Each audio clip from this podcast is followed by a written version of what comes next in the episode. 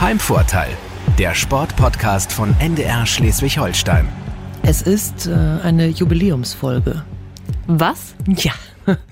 Moin erstmal zu äh, unserer Moin erstmal zu einer neuen Folge Heimvorteil, unserem Sportpodcast äh, bei NDR Schleswig-Holstein. Moin, Hanna. Moin, Christine. ja, ich wollte dich direkt mal am Anfang überraschen. Ich habe nämlich gerade noch mal äh, durchgeguckt und wir sind bei Folge 20. Was? Ich, ja. Äh, wo ist der Kuchen? Wo ist die Torte? Wo ist das Feuerwerk? Champagner, Bier, es wäre auch in Ordnung, ne? Ja, okay, jetzt komme ich mit meiner Torte echt blöd vor. nee, aber wir nehmen natürlich äh, Torten und ähm, Champagner und sowas gerne an. Äh, einfach vorbeibringen. Nein. Ähm, ja, ich bin auch ganz überrascht, weil irgendwie, als wir damals gesagt haben, super Idee und dann gucken wir erstmal, ähm, wie viel Sportler wir so zusammenkriegen. Mhm. Ja, und jetzt sind wir schon bei Sportlerin, Sportler Nummer 20 angekommen. Ähm, ich habe getroffen, diesmal passte es dann eben nicht ganz mit dem Heimvorteil, weil äh, nicht möglich. Ähm, wir waren beide zu Hause. Dominik Ressel, Judoka. Ist ja auch ein bisschen Heimvorteil kommen. Also absolut. Also jeder hatte so ein bisschen seinen Heimvorteil. Er war zu Hause in Köln und äh, ich war dann hier im Sender. Also von daher konnten wir uns das auch beide schön machen. Und äh, genau, haben das äh, Ganze über Videokonferenz dann quasi gemacht, über Videotelefonie, damit wir uns dann wenigstens sehen konnten. Das war halt dann auch super schön. Und es hat natürlich auch einen Grund. Also erstmal, er ist schon vor längerer Zeit nach Köln gezogen, weil da seine Trainingsbedingungen besser sind, kommt aber eigentlich aus Kiel ist auch immer noch, sein Heimatverein ist immer noch Kronzhagen. Also mhm. da ist noch viel Verbindung nach Schleswig-Holstein da. Aber es kommt auch dazu, dass er halt eben auch ein paar Tagen mal in den Flieger steigt äh, nach Japan und bei Olympia dabei ist. Stark. ja, ist, ist ja so. Also ich glaube, äh, Judo ist ja so eine Sportart, die oft so ein bisschen, ich sag mal, unterm Radar fliegt auch. Äh, weshalb ich mir genau dazu auch eine Frage überlegt hatte. Und zwar, ähm, dass eine Sport, und zwar, weil es eine Sportart ist, die mit, glaube ich, dem ein oder anderen Klischee auch so ein bisschen zu kämpfen hat. So dieses Ding, ach, du machst Judo? Ist das nicht das, wo man dann mit der Hand irgendwie die Bretter zerschlägt? Oder das war das mit den Gürteln, ne? äh, oder was, ähm, jetzt muss ich kurz einhaken, was hatte ich noch? Was war das dritte? Ich habe auch, glaube ich, nur die beiden Sachen als Beispiel. Genau, also so ein bisschen klischeebehaftet einfach. Und da wollte ich gerne wissen, was so mit, die Dinge sind, mit denen er da, äh, oder welche Fragen er da am öftesten beantworten muss. Ja, am ich, häufigsten beantworten muss. Ich habe auch genau das so gemacht, so wie oft wird es eigentlich auch verwechselt bei dir? Ja. Und er sagte tatsächlich, das schon mal um das vorwegzunehmen, in 50 Prozent der Fälle. Ja. Also sowas wie ne Karate-Vergleich dann zum Beispiel ja, genau. mit ne Bretter durchschlagen und keine Ahnung was. Ja, du hast da voll äh, das auf den Kopf getroffen. Also es passiert wirklich sehr häufig, äh, hat Dominik Ressel erzählt. Also ähm, ja, es ist halt genau das. Er sagte, Judo ist gerade in Deutschland halt nicht so ja, äh, ne, mhm. fliegt ein bisschen unterm, unterm Schirm, unterm Radar und äh, haben viele nicht so auf dem Zettel. Aber gut, dafür ist natürlich jetzt mit Japan das Land, äh, die, das Heimatland äh, des Judos natürlich äh, dann genau der richtige Ort. Wobei wir auch da dann drüber gesprochen haben, es ist ja so, es gibt keine Zuschauer bei den Olympischen Spielen, also auch keine frenetischen japanischen Judo-Fans. ähm, aber auch da hat er äh, gesagt, ganz ehrlich, ich finde die Entscheidung so jetzt dann halt fast besser, als wenn es dann gar ke also keine ausländischen Fans hätten mhm. sein können. Ne? Er sagt halt. Stimmt, das war ja zuerst der Plan, genau. dass nur japanische Fans äh, da dabei sein können. Ja, und jetzt sagt er, ja gut, jetzt sind halt keine da, gleiche Bedingungen für alle mhm. irgendwie. Und naja, am Ende ist für ihn natürlich dann wichtig, ich will eine Medaille holen und dann ist es dann fast egal. Schade natürlich für alle Zuschauer, aber für ihn fast egal.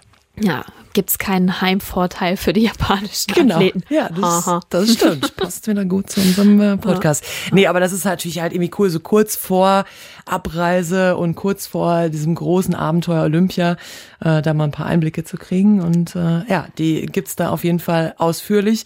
Du hast ähm, ja in deiner letzten Folge Einblicke bekommen, wie so das Feiern beim THW Kiel gelaufen ist. Genau, ja, und äh, erstmal hoffentlich, äh, dass äh, der Judoka dann auch am Ende feiern kann. Ähm, und tatsächlich, ich von jemandem, für den quasi erst die, das Highlight des Sommers irgendwie ansteht, zum THW Kiel. Dario Quenstedt habe ich getroffen, den Torwart. Ähm, und mit ihm über die vergangene Saison natürlich gesprochen. 59 Spiele, wahnsinnig intensiv.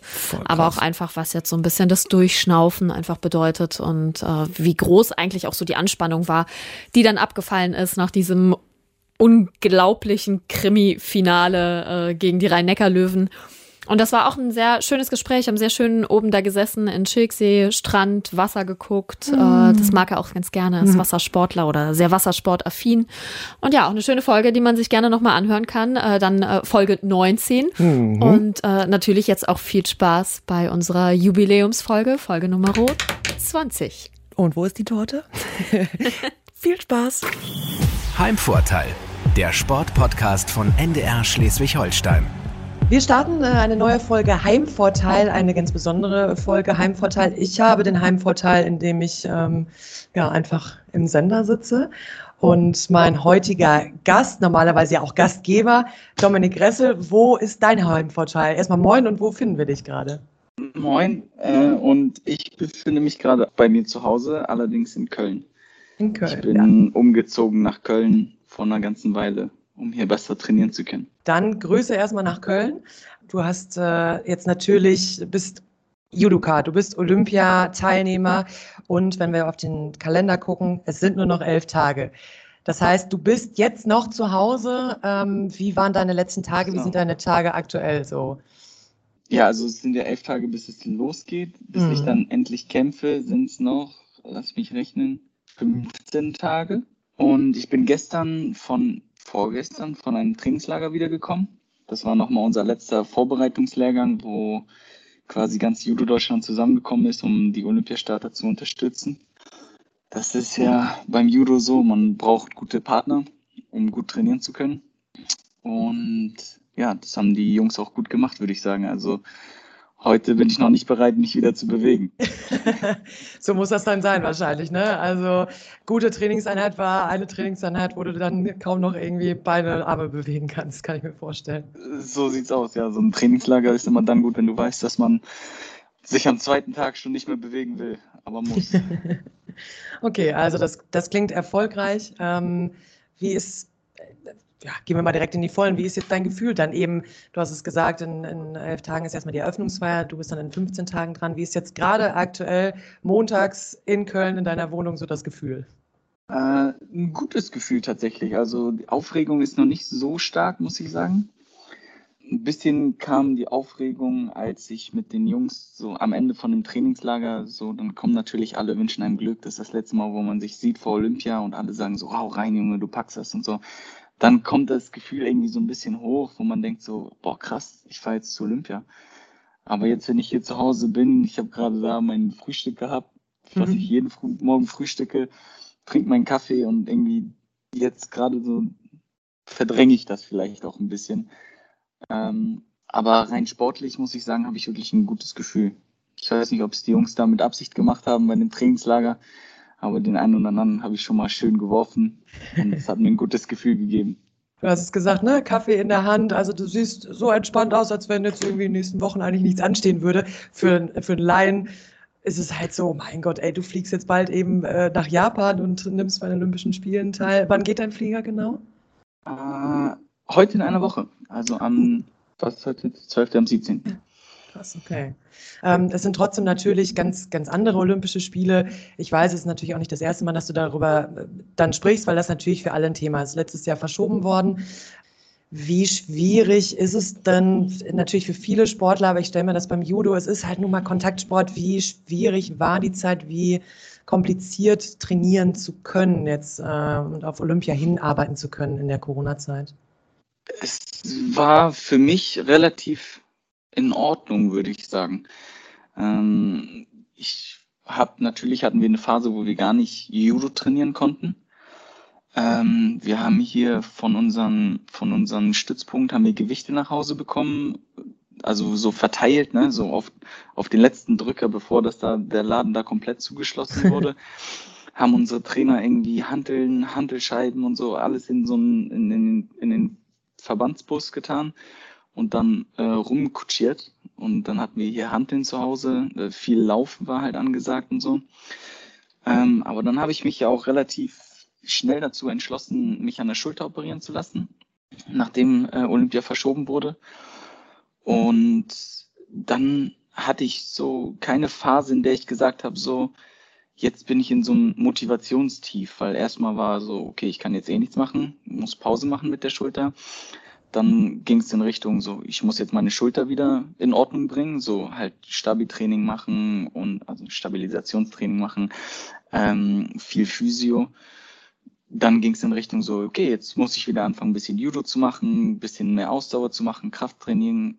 Und so hat das alles so seinen Lauf genommen. Und ich habe bei meinen Mitstreitern, mit, mit meinen Teamkollegen gesprochen und die hatten tatsächlich teilweise so eine Phase, wo sie gesagt haben, so, wofür mache ich das eigentlich? Ne? Also ähm, so diese ganzen, ganzen Umstände, man durfte teilweise nur zu zweit auf der Matte sein. Wenn man vergleicht, so auf dem Dienstag oder Donnerstag ist immer Stützpunkttraining bei uns.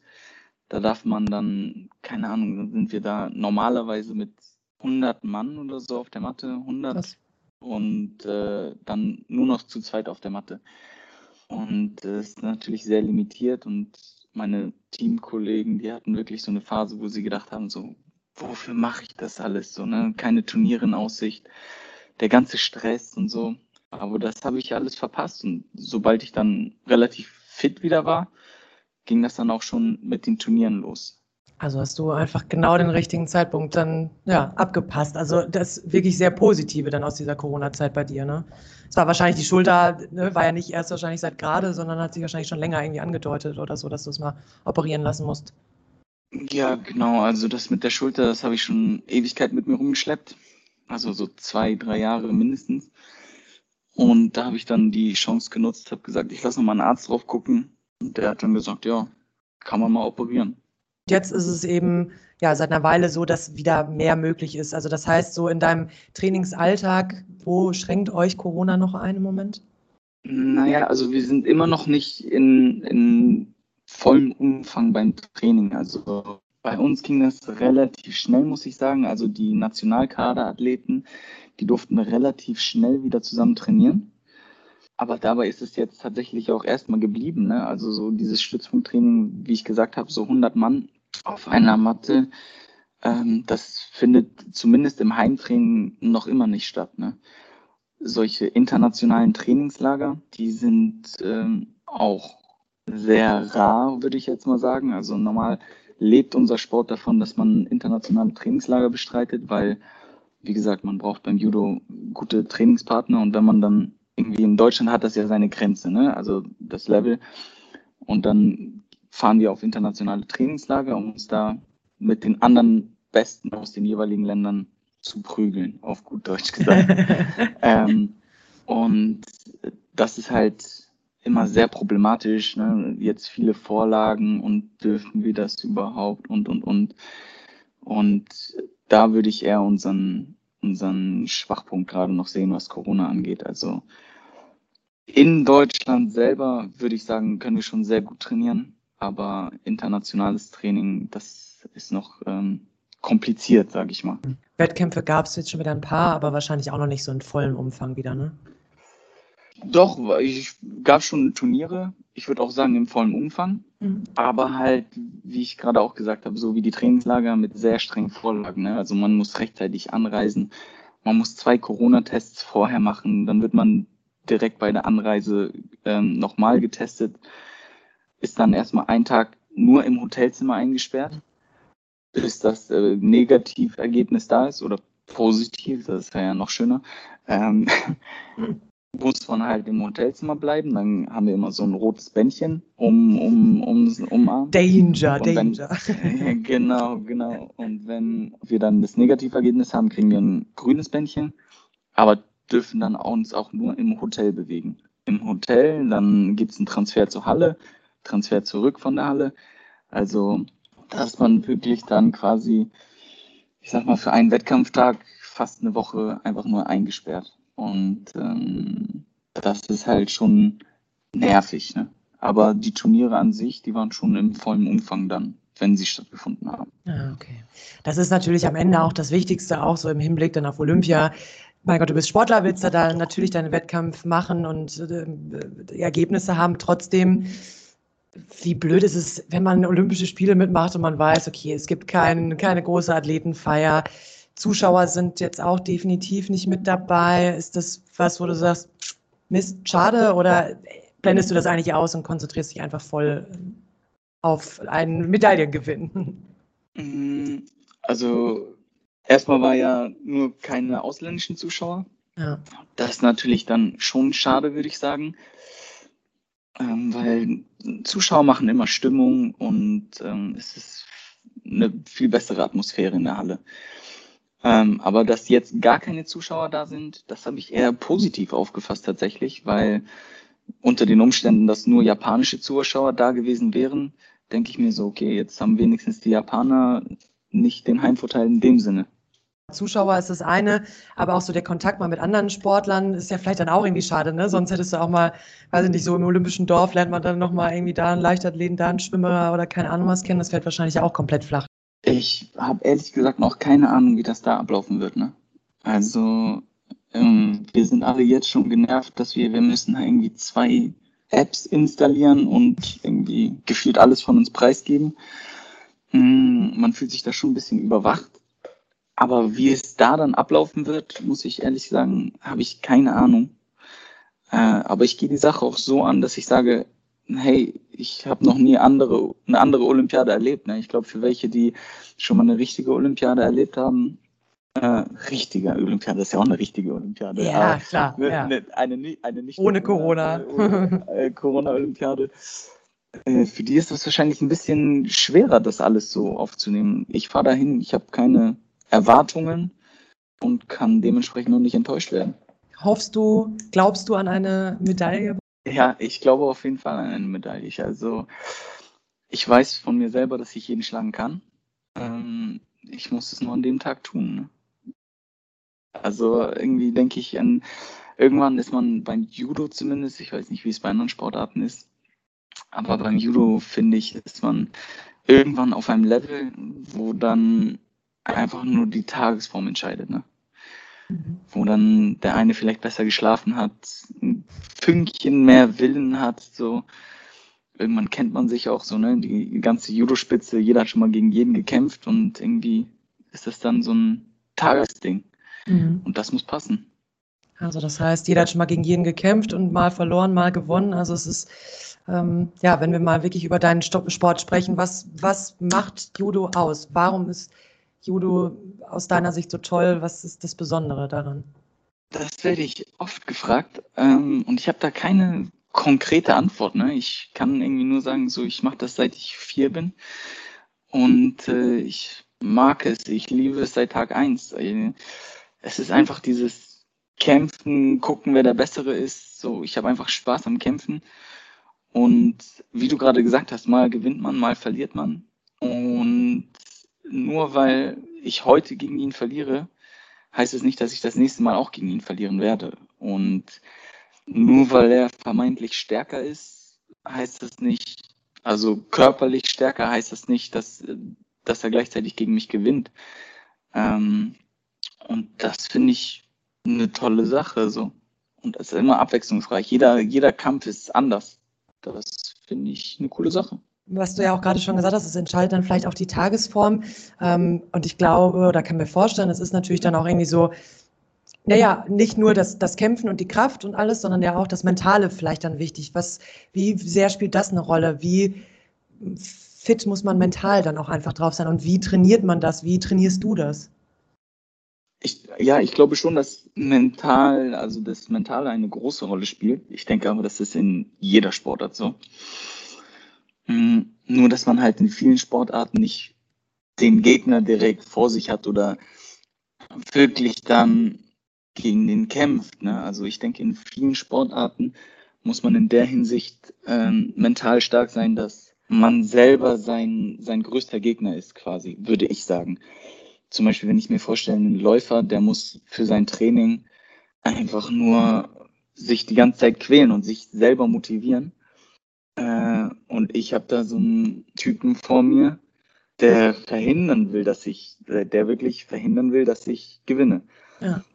Ähm, und ich denke, man muss schon mental auch an dem Tag fit sein und von sich selber auch überzeugt sein, dass man das schaffen kann. Es gibt da einige, die mir einfallen, bei denen ist das so, man, man merkt schon an dem Tag, wenn die kämpfen, die, die können jeden schlagen, aber man sieht die an dem Tag, die gehen auf die Matte und nach einer Minute kann ich sagen so, Das wird heute nicht. Ich weiß nicht, also ich persönlich, wir haben einen Mental Coach bei uns in der Nationalmannschaft. Mit der spreche ich hin und wieder mal. Äh, aber ich würde von mir sagen, dass ich da wenig Probleme habe. Ich gehe da einfach immer raus und habe Bock zu kämpfen. Das ist das Wichtigste bei mir. Wenn ich Lust habe zu kämpfen, dann ist es schon mal die halbe Miete. Du hast es vorhin gesagt, mit vier Jahren dann schon angefangen. Ähm, du bist jetzt 27 im äh, da Hochleistungssport angekommen, aber wie es immer bei Leistungssportlern so ist, das hat natürlich auch einen langen Weg so hinter sich oder du hast einen langen Weg da hinter dich gebracht. Wie sehr musstest du auch verzichten? Ähm, ja, ist doch, also es hat schon sehr früh bei mir angefangen. Ne? Also so, ich glaube, für jeden Leistungssport ist die Pubertät der größte Feind. Ne? Ähm, wenn man dann anfängt, anfängt, andere Interessen zu bekommen. Also ich habe viele, viele Kumpels auf dem Weg irgendwie verloren, sage ich, verloren in Anführungszeichen. Äh, also der Leistungssport hat sie verloren, weil ihnen dann halt andere Sachen wichtiger geworden sind. Ne? Frauen, Frauen kennenlernen, feiern, feiern ja. Alkohol, solche Sachen. Und da habe ich schon relativ früh dann angefangen zu verzichten. Ne? Also wenn dann meine Kumpels am Wochenende feiern gegangen sind ähm, und ich habe früher immer, als ich noch jünger war, habe ich immer gesagt so, ey, vier Wochen vorm Turnier kein Alkohol, kein Feiern, nichts. Dann habe ich immer abgesagt. Das hat mir schon sehr, äh, ist mir schon sehr schwer gefallen. In der Hinsicht war das auf jeden Fall ein Verzicht. Und ja, natürlich vom Elternhaus. Ich bin mit 17 bin ich nach München gezogen aber für mich war das alles nicht, dass ich sage, scheiße, ich würde jetzt so gerne feiern, sondern ich habe einfach meine Prioritäten gehabt und gut ist. Ne? Also jeder soll leben, wie er will. Und ich wollte das so und bin glücklich mit der Entscheidung. Ne? Also wenn ich jetzt sehe, ich habe mein Hobby quasi zum Beruf gemacht und dafür das ein oder andere Mal auf Party verzichtet, bisschen früher aus meinem Elternhaushalt ausgezogen, ähm, da muss ich sagen, verzichte ich gerne auf einige Sachen. Du klingst da auch sehr klar und am Ende ist es ja so, natürlich wäre die Party vielleicht schön gewesen, aber die hast du ja dann nicht dein Leben lang. So eine Olympiateilnahme und vielleicht sogar eine Medaille, die bleibt natürlich. Und äh, es ist natürlich aber auch so, ähm, Training ist das eine, aber du trittst jetzt an im, im Mittelschwergewicht, ähm, das heißt bis 81 Kilo. Ernährung, immer aufs Gewicht achten, würde ich mir persönlich auch sehr anstrengend und sehr schwierig vorstellen. Wie funktioniert das in, als Leistungssportler? Ähm, ja, das ist äh, tatsächlich auch, das hätte ich jetzt fast vergessen als Verzicht. Aber ja, wie, was soll ich sagen? Ne? Es ist schon anstrengend, aber ich denke, jeder Sportler sollte auf seine Ernährung achten, egal ob er jetzt eine Gewichtsklasse hat oder nicht. Und auch das ist eine Sache, wo ich sage, hey, es ist bei mir schon zur Gewohnheit geworden. Ne? Also, ähm, dass ich mindestens alle zwei Tage mal auf der Waage stehe und gucke, wie schwer ich bin. Das ist bei mir ganz normal. Und dass ich nicht äh, jeden zweiten Tag bei Mc's bin oder bei Burger King oder sonst irgendwo essen gehe. Ähm, es hat ja nicht nur einen sportlich guten Effekt, ne, sondern ich lebe dadurch gesünder. Wenn es dann Richtung Turnier geht, dann wird es schon ein bisschen schwerer. Dann muss ich einmal, also ich sag mal, ich habe jetzt so meine 85 Kilo und zum Turnier hin muss ich dann die 4 Kilo abnehmen. Ähm, das ist dann schon eine schwere Zeit, aber auch das gehört zum Sport dazu. Ich kenne es nicht anders und ist für mich, ich sehe es nicht als Verzicht. Ich sehe es als, es gehört dazu und fertig ist. Okay. Was ist denn, wenn du jetzt mal dann nicht ein Turnier vorhast, was ist denn was, was du dir dann mal gönnst? Boah, ich weiß nicht. Also ich bin, nicht sehr wählerisch. Ne? Also natürlich, ich, ich sage jetzt nicht, dass ich nie zu McDonald's gehe. Ich sag nie, dass ich, ich sag nicht, dass ich nie Burger oder nie Schokolade esse oder so. Das gehört immer mal ein bisschen dazu. Aber ich bin jetzt nicht derjenige, der wirklich scharf darauf ist, immer in Anführungszeichen ungesund zu essen. Also ja. ich kann auch genießen, wenn ich mal, äh, keine Ahnung, Reis, Gemüse und Hähnchen vor mir habe.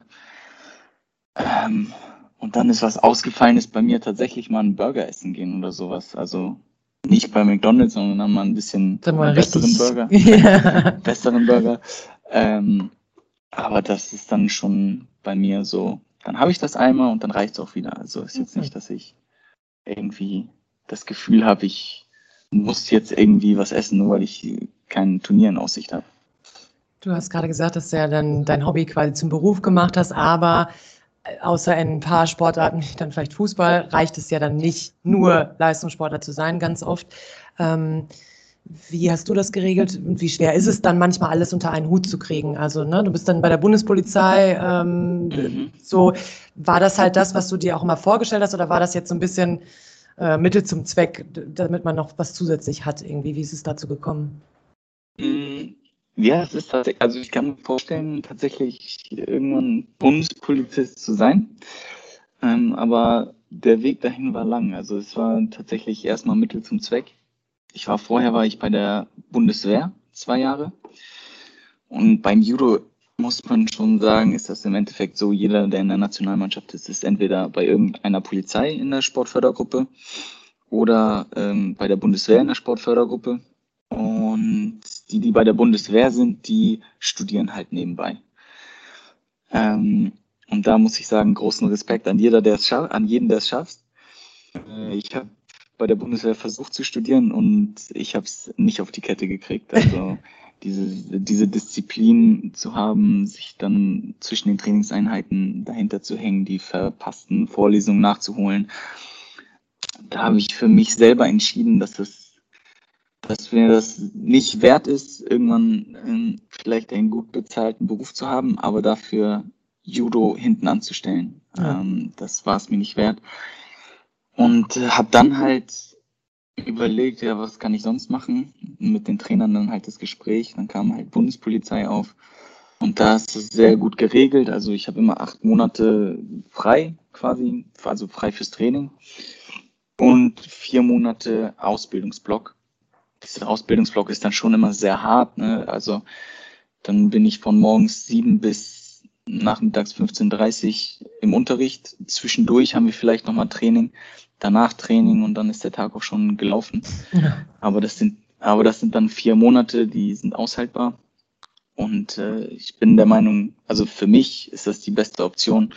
So habe ich nach der Karriere einen, einen sicheren Job und kann jetzt während der Karriere optimal trainieren und muss nicht irgendwie später, wenn ich älter bin, mir sagen, ey, hätte ich vielleicht ein bisschen besser trainiert, ein bisschen mehr trainiert, hätte ich vielleicht nicht studiert, sondern mich auf Training konzentriert, dann hätte ich vielleicht eine Medaille mehr oder wie auch immer. So kann ich für mich selber später sagen, hey, ich habe mein Bestes gegeben, was auch immer bei rauskommt, ich habe das Richtige gemacht. So in die Richtung. Mhm. Ich habe äh, zum Abschluss haben meine äh, Podcast-Kollegin Hanna Böhme und ich immer einen kleinen Fragenkatalog, wo wir ein bisschen was Persönliches von dir abfragen, aber gar nicht so dramatisch. Ähm, wenn du bereit bist, würde ich mal anfangen. Dann fang mal an. Am meisten vermisse ich in Kiel oder an Schleswig-Holstein? Den Strand immer wenn ich in Kiel bin, dann ist das auf jeden Fall eine Station, die ich abklappe. Und ein Fischbrötchen natürlich. Standard, würde ich auch immer genauso sagen. Ähm, Gibt es irgendwie jetzt so einen Lieblingsstrand, den du hast, so einen kleinen Geheimtipp? Nee. Also ich schließe mich da meistens irgendwem an. Also alleine gehe ich ganz selten an den Strand. Ähm, und dann gucke ich, was bei rumkommt. Hauptsache Strand. Also okay. Also jetzt, wo ich, ich weiß jeden Strand zu schätzen, jetzt wo ich nicht mehr in Kiel wohne. ja, das, äh, das glaube ich dir. Da kommt kurz äh, eine auch sehr passende Frage. Eher Karneval in Köln oder Kieler Woche in Kiel? Kieler Woche in Kiel. Ich muss ehrlich sagen, ich war noch nie auf dem Karneval. Also ich wohne jetzt seit zwei Jahren in, in Köln. Genau. Der eine ist wegen Corona ausgefallen. Und an dem anderen habe ich nicht, war ich nie, weil wir eine Woche danach ähm, Grand, den Grand Slam in Düsseldorf hatten. Und ja, da bin ich einfach nicht hin. Düsseldorf war ja, glaube ich, auch ähm, so ein Ding, das habe ich in einem Interview gelesen, wo du gesagt hast, boah, es war auch einfach mega. Ähm, du hast einmal beim Grand Slam in Düsseldorf den dritten Platz gemacht, weil deine ganze Familie da war. Es war dann, glaube ich, auch nochmal was ganz Besonderes dann irgendwie für dich, ne? Mhm, auf jeden Fall. Also ich habe jetzt schon zweimal, zweimal da den dritten Platz gemacht. Und das ist schon ein gutes, gutes Gefühl, ja, auf jeden Fall. Also ähm, auch wenn andere Turniere vielleicht vom Publikum her besser besucht sind oder waren vor Corona, ähm, war das da immer noch mal was ganz Besonderes, ja. Nach Judo ist das die beste Sportart? Also zum Gucken muss ich sagen Turn. Also ich bin ganz doll beeindruckt, was die Jungs und Mädels beim Turn drauf haben. Und äh, zum selbermachen muss ich ehrlich gestehen, Gibt's nichts. Ich bin sonst, bin sonst ein bisschen so ein Bewegungslegastheniker, wenn es nicht gerade Judo ist. Also Turnen kann ich auch, also für Nicht-Turner, ne, relativ gut, würde ich sagen. Macht man auch bei uns immer so ein bisschen als Aufwärmen, ein paar Turnübungen. Mit Bällen kann ich gar nichts anfangen eigentlich. Zwei linke Hände, zwei linke Füße. ähm, dann Turn. Dann Turn. Dann machen wir Touren. Ähm, bist du aufgeregter vor einer Prüfung für äh, Bundespolizei oder vor einem Wettkampf? Von einem Wettkampf. Ganz klar. Hast du irgendwelche ähm, Rituale oder sowas, die du vor einem Wettkampf machst oder sowas, um dich runterzubringen, um dich äh, irgendwie vorzubereiten? Oder wie läuft das so kurz, so drei Minuten, vier Minuten vor dem Wettkampf ab? Naja, vor, bei uns ist es so, man so, ne, drei Minuten, vier Minuten vor dem Wettkampf ist man dann immer schon in so einem Tunnel, wo vorher der Anzug kontrolliert wird, ob alles passt. Ne? Also wir haben da so gewisse Standards, die jeder einhalten muss, damit der, der damit auch jeder die gleichen Voraussetzungen beim Gegner hat, ne, zum Anfassen. Da bin ich dann schon so im Fokus, dass ich sage, okay, jetzt gehe ich nochmal im Kopf so den, den, den Kampf durch, wie will ich anfangen, wie will ich greifen. Aber zwischen den Kämpfen würde ich sagen, dass ich eher so der Typ bin, der sich irgendwie versucht abzulenken. Okay. Also eng das Ganze ein bisschen Spaß zu gestalten. Also nicht so ganz knallernst. nee, ähm, das kann ich gar nicht. so wirkst du auch nicht. Ähm, die letzte Frage kommt von meiner Podcast-Kollegin Hanna. So oft wird meine Sportart in Anführungsstrichen verwechselt. Also wie oft wirst du auch mal gefragt, ob du Holzbretter durchschlagen kannst und ob das jetzt das mit den Gürteln ist, was du da machst. Wie oft kommt das vor? Ähm, ich würde fast sagen, in 50 Prozent der Fälle. Also 50 Prozent der Leute, denen man erzählt, ich habe mal Judo gemacht, sagen, ich habe auch mal Judo gemacht. Ich habe mal den, also ich habe gemacht bis zum grün-orangen Gürtel, als ich, als ich klein war. Ja, und die andere Hälfte, die, ist, die noch Judo noch nicht gemacht hat vorher, die fragen tatsächlich, ob das das mit Schlagen und Treten ist. Und ja, also ist ein bisschen schade, wenn man sieht, in anderen Ländern kennt jeder irgendeinen Judoka, der erfolgreich ist. Und hier kennen die Leute nicht mal Judo, aber ja. hey, es ist wie es ist, ne? In einer Woche geht's los wir wünschen dir ganz viel Erfolg, ganz viel Spaß. Ähm, ist es jetzt die ganze Woche, ist sie noch vollgepackt mit Training oder ist jetzt eher schon so ein bisschen Entlastungswoche dann einfach vor, vor so einem Wettkampf? Wir haben das uns, also unser Trainer hat uns das jetzt relativ freigestellt. Ähm, also jetzt ist schon relativ locker angehen, würde ich sagen. Ähm, wie ich gesagt habe, ne, wenn ich Bock habe zu campen, dann schon mal eine gute Voraussetzung. Und wenn ich jetzt noch die Woche durchknallen würde, habe ich wahrscheinlich keinen Bock. Deswegen denke ich, ein bisschen zurückfahren, gucken, wie ich mich fühle. Jetzt muss ich Lust zum Physio. Das ist aber auch noch eine ganz große Sache bei mir. Ich habe jeden Tag Physio gebucht und ja, sorge dafür, dass ich mit Lust und Laune dahin komme. Toll. Wir drücken dir die Daumen, hoffen, dass du das genauso beibehältst mit Lust und Laune. Äh, Dominik Ressel, Heimvorteil in Köln. Schöne Grüße nach Köln. Und dann sehen wir dich auf jeden Fall im Fernsehen und hören dich dann ja vielleicht auch mal und drücken die Daumen für eine Medaille. Dankeschön, vielen Dank. Heimvorteil, der Sportpodcast von NDR Schleswig-Holstein.